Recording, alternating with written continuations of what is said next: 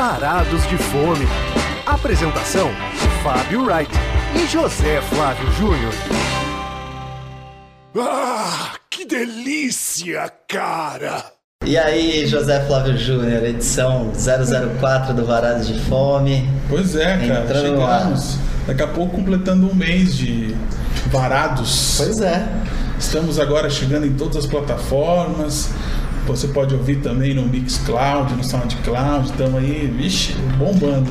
Botei no meu LinkedIn, que eu sou apresentador do Varados de Fome. E já deu é- repercussão. Já deu repercussão, cara. Todo mundo ouvindo, gostando, dando pitaco, reclamando do som. A gente vai se adaptando. E nessa edição, uma imersão pela Turquia, Zé. Uma imersão por aquele lugar lindo que eu não conheço, mas eu tô ligado. Que temos ah, ouvintes que são fãs, como o nosso ex-chefe Vander. Ah, não tem, eu sempre que eu penso na Turquia, eu lembro de pessoas incríveis que curtem aquele local, cheio de inspirações. Você também não conhece, nunca esteve lá, né? Não, mas tá na minha lista. Ah, tá na lista, é. Bom, enquanto você Mas não olha, pode ir essa- pra lá, pô, calma, tô falando, tá me interrompendo, rapaz, tá louco? Tinha acabado. Eu- não, eu tava fazendo um gancho para dizer assim, como você, se você ainda não foi para lá, que tal conhecer a gastronomia da Turquia via São Paulo? Temos oportunidades, possibilidades, lugares interessantes, que é o que a gente veio fazer nessa edição do Baratos. E é engraçado que temos raros representantes né, da cozinha turca né, em São Paulo. Pois é, tem tanta gente aí na política que é turco, vendendo malha tal, e a gastronomia, na verdade, ela tem é, os, lugares que a colônia come, e também tem lugares que são misturados, que são meio turco, meio árabe, a influência está por aí, mas lugares definitivamente turcos, ou com essa proposta mesmo, focada mesmo no país, aí são menos. Sim. E foram duas, duas e, e de duas surpresas, boas surpresas, vamos comentar aqui hoje, né? Um turco mais autêntico e mais afastado do circuito gastronômico e outro mais autoral e que, enfim, está mais próximo dos bairros É. que tem a, a maioria dos restaurantes, né? Exato, então vamos começar pelo começo. Olha lá, vinhetinha. Primeiro prato. E aí, Zé, falaremos primeiro então do Ferim Salono, Exatamente. mas para falar do Ferim Salono temos que falar do Kebab Salono. Exato. E da esfirraria. Calma. É porque hoje os sócios ali estão. Tem três empreendimentos que agora eles estão num conjunto, estão numa mesma. no mesmo bloco, numa esquininha. Como classificar aquele local onde eles estão? É, é um conjuntinho comercial, assim, que parece aqueles conjuntos americanos, assim, que tem as lojinhas, Uma e- temaqueria no meio. né? e lugar para estacionar o carro na frente e tal. Mas assim, acho que antes de falar do Ferim Salono, a gente tinha que dizer que ele deriva, né, do, que, Deriva. do Kebab Salono, que é um lugar que funciona na Augusta e, e Há fazemos muito tempo funcionou na Augusta. no é. Baixo Augusta hoje, Ah, chamado o- Baixo é, Augusta. antes nem era chamado Baixo Augusto quando ele, quando tava lá. Na verdade, próximo ali do espaço Unibanco, que não é Unibanco. mais Unibanco, é Itaú e tal. E depois dessa jornada lá, ficou fechado por muito tempo e reabriu ali na região da Ali é Sumarezinho, né? Sumarezinho. É, Mas é na, é, é na divisa ali de Perdizes, Vila É. Madalena e tal. perto da Doutora Arnaldo, chegando para aqueles lados ali, estação Vila Madalena. É, não metrô. muito longe, não muito longe da Vila Madalena. É, nem da estação Vila Madalena do metrô, especialmente da estação, que é ali mesmo na avenida. Mas ele não, ele não está mais lá também, aí que tá. Foram algumas mudanças e agora a gente vai dar um update aí do Império Salonu. Pois é, então, nesse lugar que você mencionou, já funcionavam o kebab salono e a esfirraria do kebab salono, um coladinho no outro. um coladinho no outro. E aí havia um imóvel onde ele, o, o chefe Fred Cafarena tentou fazer uma hamburgueria à moda turca, que era a Slack Burger.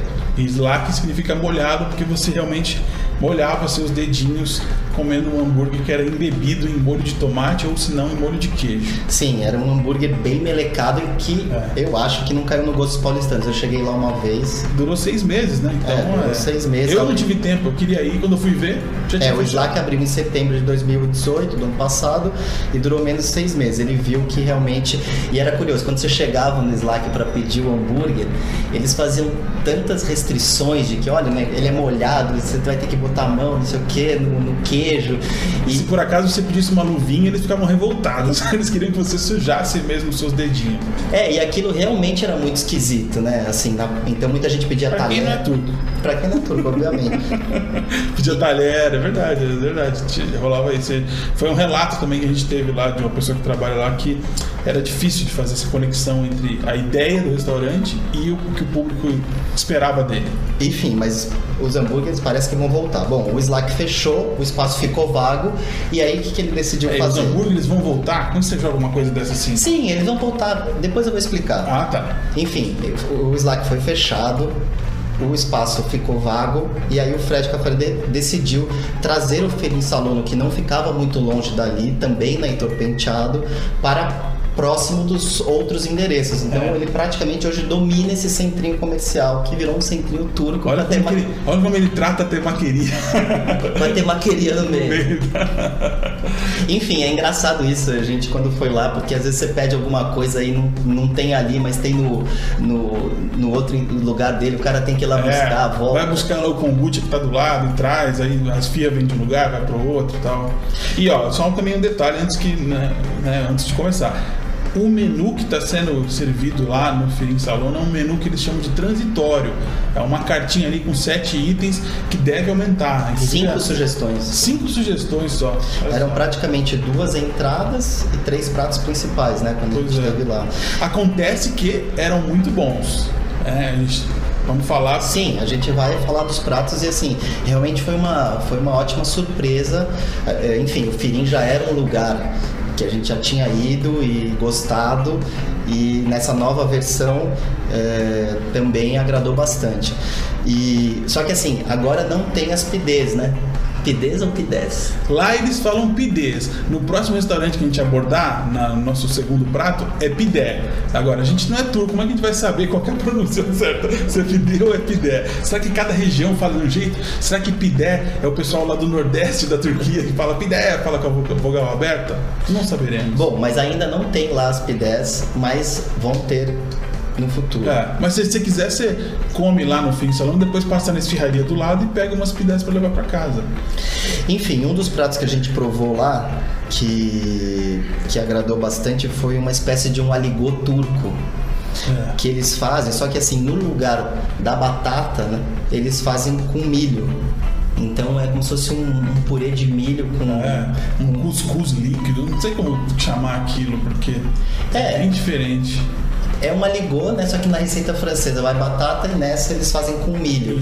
E ainda dão um toque, né, turco com uma, com uma pimenta fermentada e tal. Realmente, tanto pela textura quanto pelo sabor, foi uma coisa que agradou bastante. Aí na sequência você provou o Orso. Não, foi esse foi por último, foi o pas... Ah, sim, eu pedi uma entradinha lá que é o basturmar deles. Basturmar? Basturmar? Ah, Basturmar. Basturmar. Basturmar. Basturmar. Basturmar.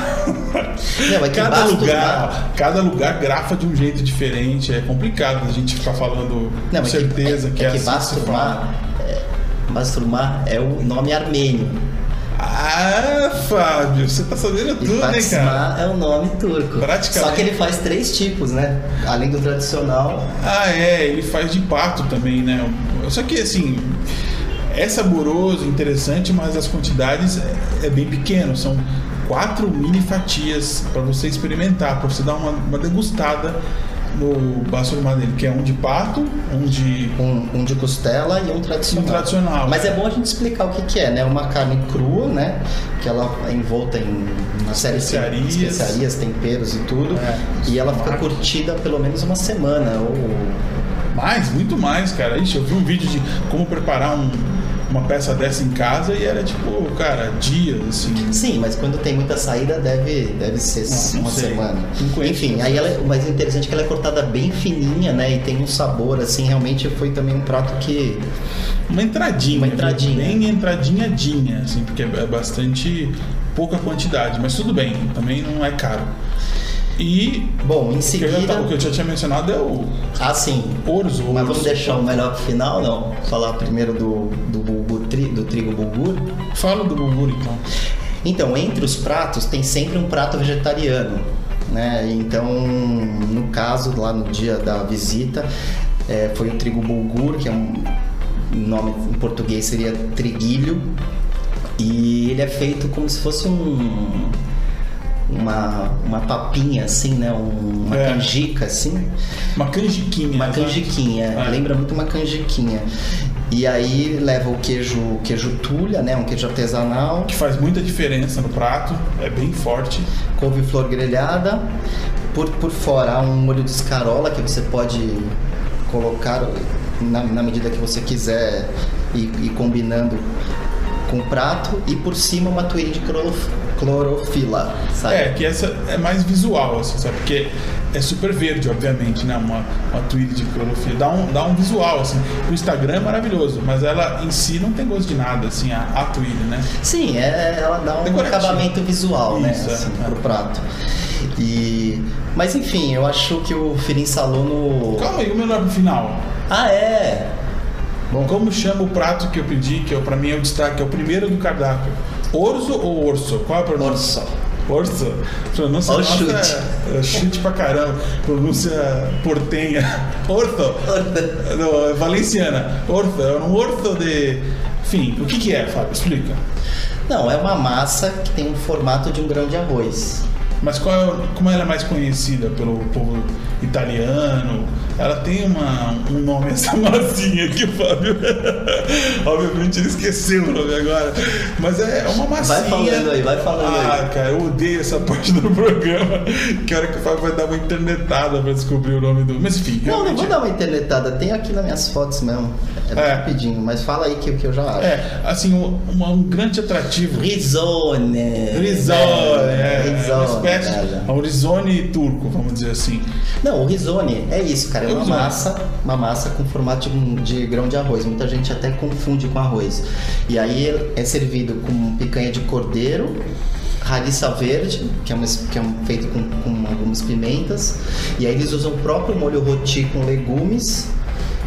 E, e a carne tem essa, essa ela, ela é servida, né? Você pode até falar melhor que foi o prato que você escolheu, no ponto mal, né? Mas muito macio. Muito mal, mas muito, muito mal. É gostoso, é diferente. Não é sempre que você come um, um cordeiro é, sangrando, não, não é sangrando, mas assim, com um tom bem de comida de carne crua.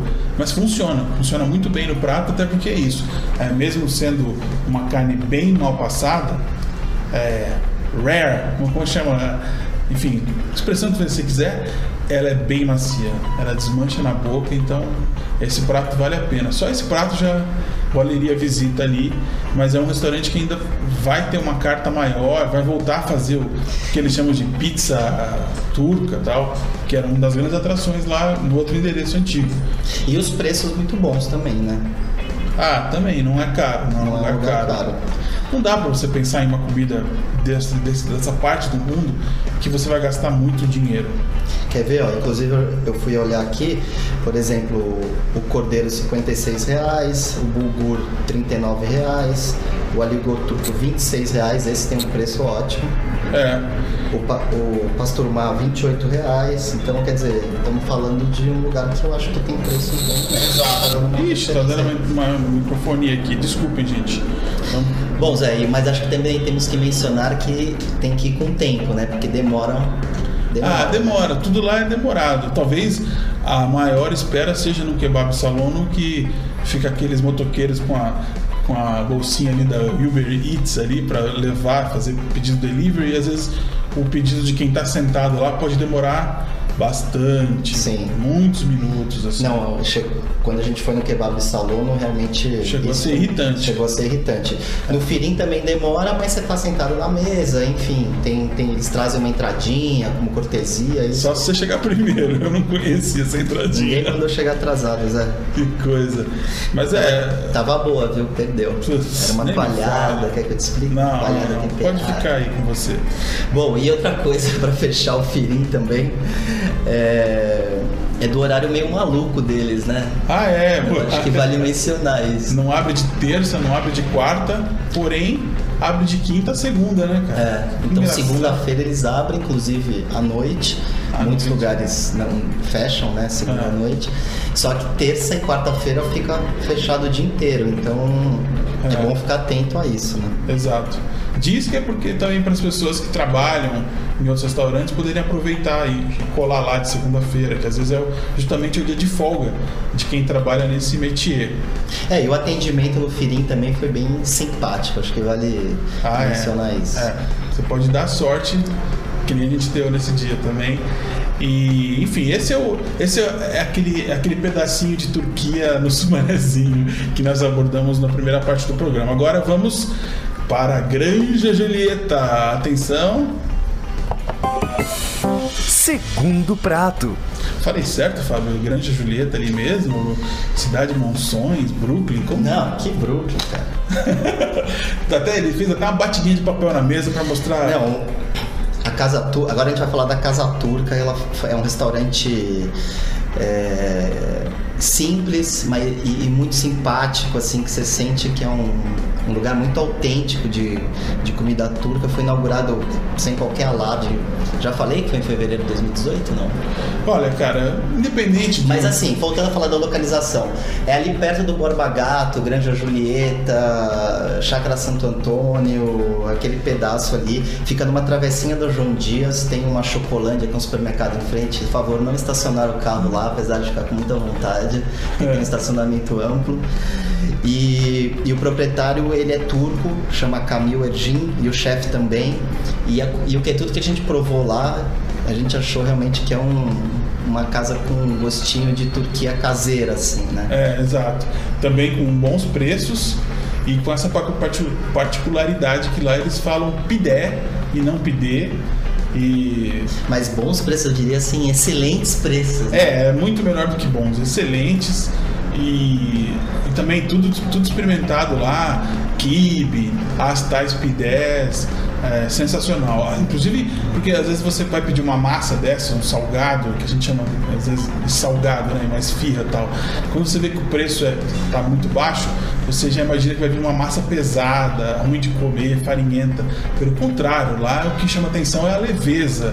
Por isso que parece que de sábado, tem dias aí que, que o lugar fica lotado. E mesmo para o almoço executivo, muita gente vai.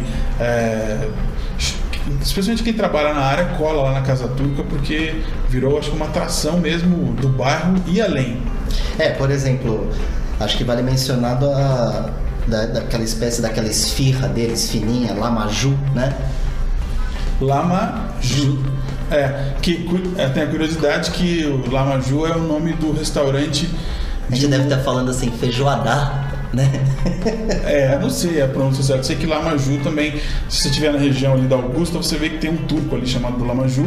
E, e esse até ficou um pouco no, no- no noticiário recentemente, porque o seu proprietário ele tem uma acusação lá do Erdogan, que é uma acusação de terrorismo, e que ele ficou preso aqui em, em São Paulo para que fosse averiguada a história. Ele já está aqui no Brasil há muito tempo, ele fala bem, Acho que 16 inclusive, português. É, ele é um cara.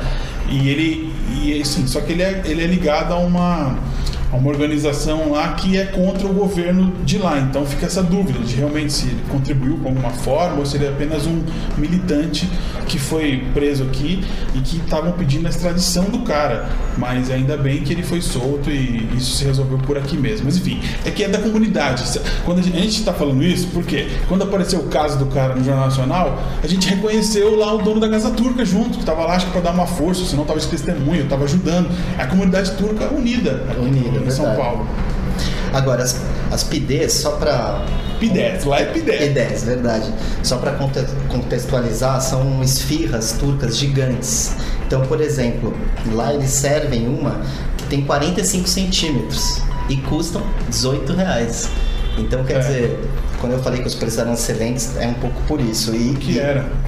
e por acaso estivemos essa visita feita por nós foi numa terça-feira no almoço. E, inclusive era pidé em dobro, né? Então realmente a gente pediu pidé em Nossa. outro. É, é. E eu queria, por exemplo, a, a de queijo, que muita gente às vezes não dá muito valor, enfim.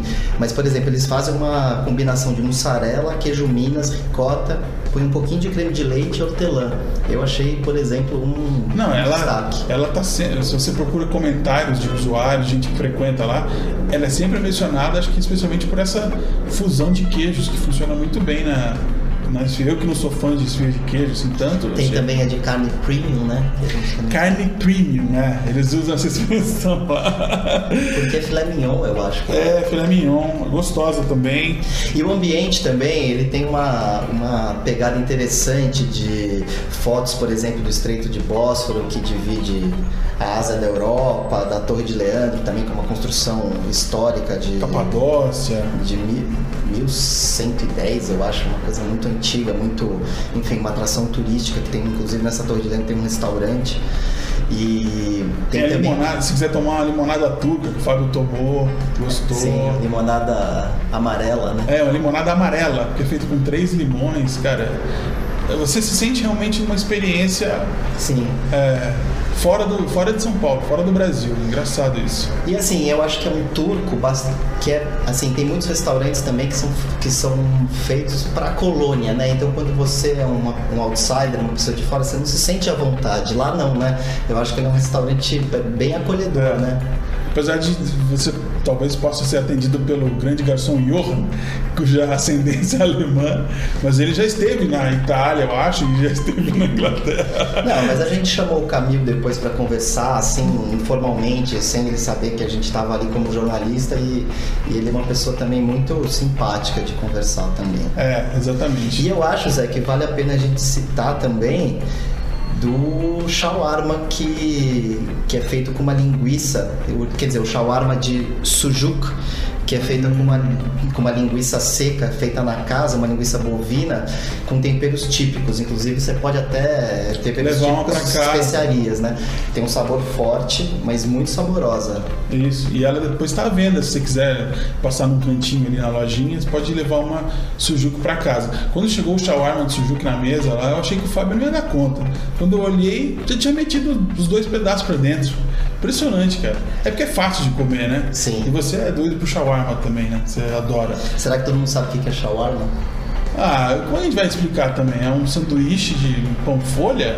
É, enrola, que eles enrolam Que- pão folha como se fosse um wrap. Assim. Um wrap, é, que remete um pouco ao churrasco, churrasco grego também, ou não? Sim, Tem a ver, né? sim. É, que hoje é mais o lance. Já tem até, até acho que shawarmaria em São Paulo, sei lá.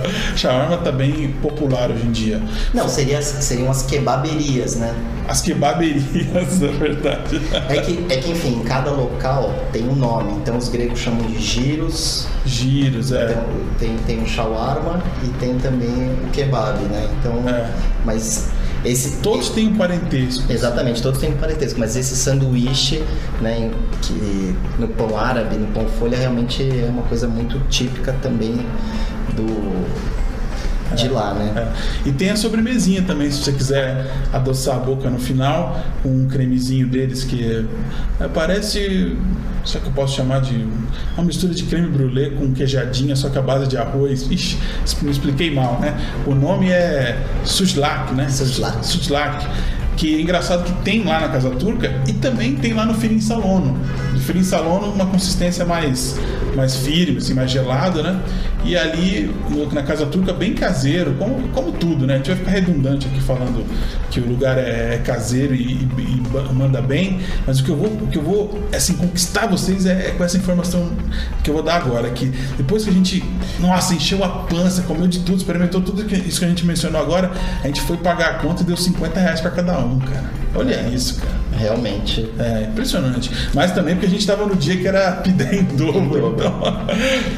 Enfim, a gente não foi, mas no final de semana eles fazem um, um buffet típico, né? Que eles dão o nome de brunch, porque começa acho que 11 da manhã e custa R$ 39,90. Então deve também valer a pena para quem quiser conhecer. Embora o buffet nem sempre chegue do mesmo jeito de quando se pede à la carte, né? Mas enfim. Sim. Mas olha, a recomendação até para quem não é da região, para quem não, não é da Zona Sul, não mora perto do Borba Gato, não está perto da linha é, Lilás do metrô, que se tiver aí é dois palitos, viu gente? É bem perto da- da- de uma estação da linha Lilás. Alto, Alto da Boa Vista. Alto da Boa Vista, é. E, mas mesmo se você não for de lá, é restaurante que vale a viagem, vale a visita. Por mais também que você fale assim, ah, mas eu vou viajar para vou andar tudo isso para comer um kibe, uma esfirra. Cara, é um baita kibe, é um baita kibe muito temperado, saboroso.